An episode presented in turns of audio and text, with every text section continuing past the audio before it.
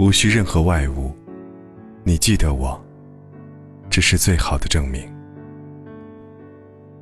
我在圣托里尼岛与一位摄影师结为好友。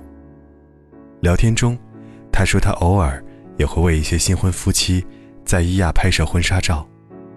拍摄过程中，他发现一个很有趣的现象：每个人都要拍蓝天、大海、教堂的十字尖顶，以及号称世界上最美的日落。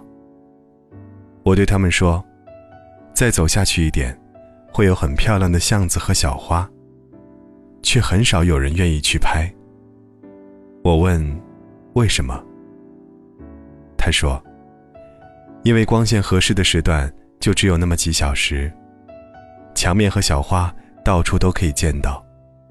但是不抓紧时间把自己拍进蓝天大海和圣岛独有的风景里，又怎能向其他人证明自己曾经来过希腊呢？”在沙巴潜水时。一位潜水教练很难过的说：“昨天他发现一片正在死去的珊瑚礁。”我问他：“珊瑚礁为什么会死去？”他说：“因为珊瑚很脆弱，只要踩下一小块，很可能一整片珊瑚就会都死去。但是即使再三劝诫或警告，仍会有少数游客忍不住动手去触碰那些珊瑚。每一个人都觉得。”只有抚摸或者获得那些珊瑚，才会有我来过、我看到过的满足感。记得那时，我们坐在岸边看日落，他随手在沙滩上写下 “I'm here”，然后我们一起看着这行字被海浪吞没，沙滩重新恢复平坦。他抬起头来看我，说。这样不就很好吗？我不需要做任何事，证明自己曾经在这里。海知道，就够了。我读过一篇关于一对夫妻的报道，妻子因为一场事故成为植物人，丈夫不离不弃照顾她二十年。包括记者在内的很多人都有一些不解：二十年如一日的做同样的事情。辛苦而乏味，没有夫妻生活。更重要的是，对方是完全一无所知的。记者忍不住问那位两鬓斑白的丈夫：“是什么力量支撑你做这件无人知道的事情呢？”丈夫却很惊讶：“怎么会没人知道？”记者问：“谁？谁知道？”他指指自己的心口说。我知道啊，难道这还不够吗？我听过很多句类似的话。我要让某某知道，我要让他们知道，我要让全世界知道。然而，却都没有这样一句“海知道”和“我知道”来的令人动容。经历藏于心底，任何时候拿出回味。依然历久弥新，反倒是那些刻意留下的印记，无非在风雨中变得沧桑斑驳，直至脱落。恋爱中的男女，往往奋不顾身，什么事情都做得出，在身体上纹下彼此的名字，拍下甜蜜的照片发到网上，无非是希望有陌生人给出一句赞美或祝福。至少是自己爱过的证明。结果，往往大失所望。除了少数亲友之外，似乎并没有太多人在乎。更要命的是，一旦失去了爱，所有的证明都成了负担。当初纹身痛得要死，除了换来现任朋友追问：“这是吻给谁的？”毫无其他作用。甜蜜的照片与痴缠的文字，自然也要束之高阁，甚至匆匆焚毁，免得被人追问青春往事。又是一脑门子官司。一个夏天，我在瑞士乘坐黄金列车，邻座是两个女人，我的注意力很快就落到了他们身上，因为一个女人始终握着另一个女人的手，不停的在她手心里画着字。我留心观察了一会儿，然后惊讶的发现，原来那个被写字的女人，不但是聋哑人，还是盲人。在号称瑞士最美列车的贵宾席中，在身边流动如画的绝美风光里，这位无法听见和看见的残疾女士，赫然占了一席。她从容地坐在那里，任她的朋友。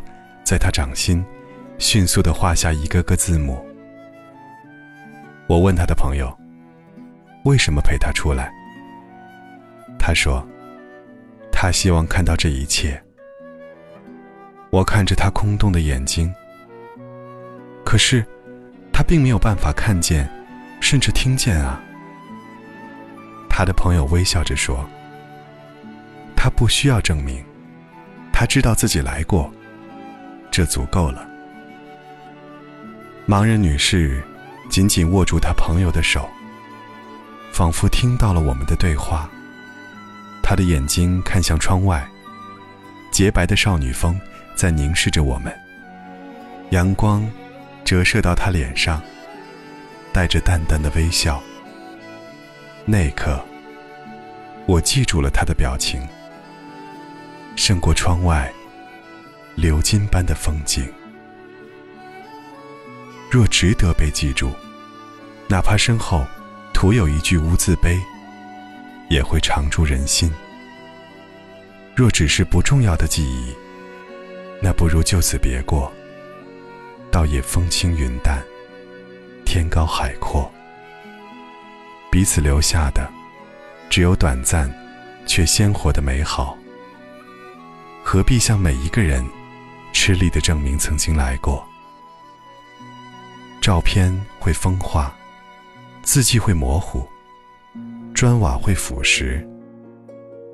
百年之后，除了风声依旧，即使你与我，都早如流沙，散于风里。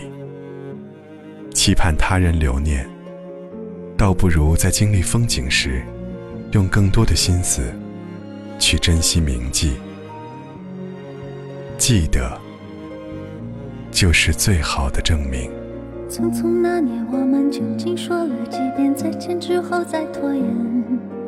可惜谁有没有爱过，不是一张激情上面的雄辩。匆匆那年我们一时匆忙撂下难以承受的诺言只有等别人兑现不怪那吻痕还没积累成茧拥抱着冬眠也没能羽化再成仙不怪这一段情没空反复再排练。是岁月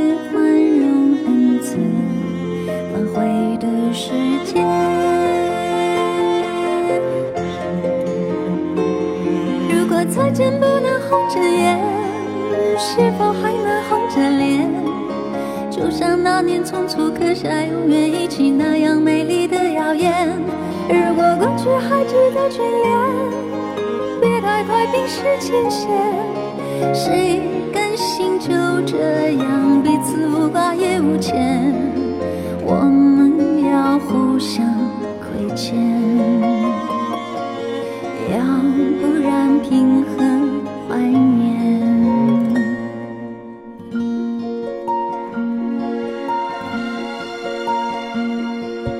匆匆那年，我们见过太少世面，只爱看同一张脸。那么莫名其妙，那么讨人欢喜，闹起来又太讨厌。相爱那年，活该匆匆，因为我们不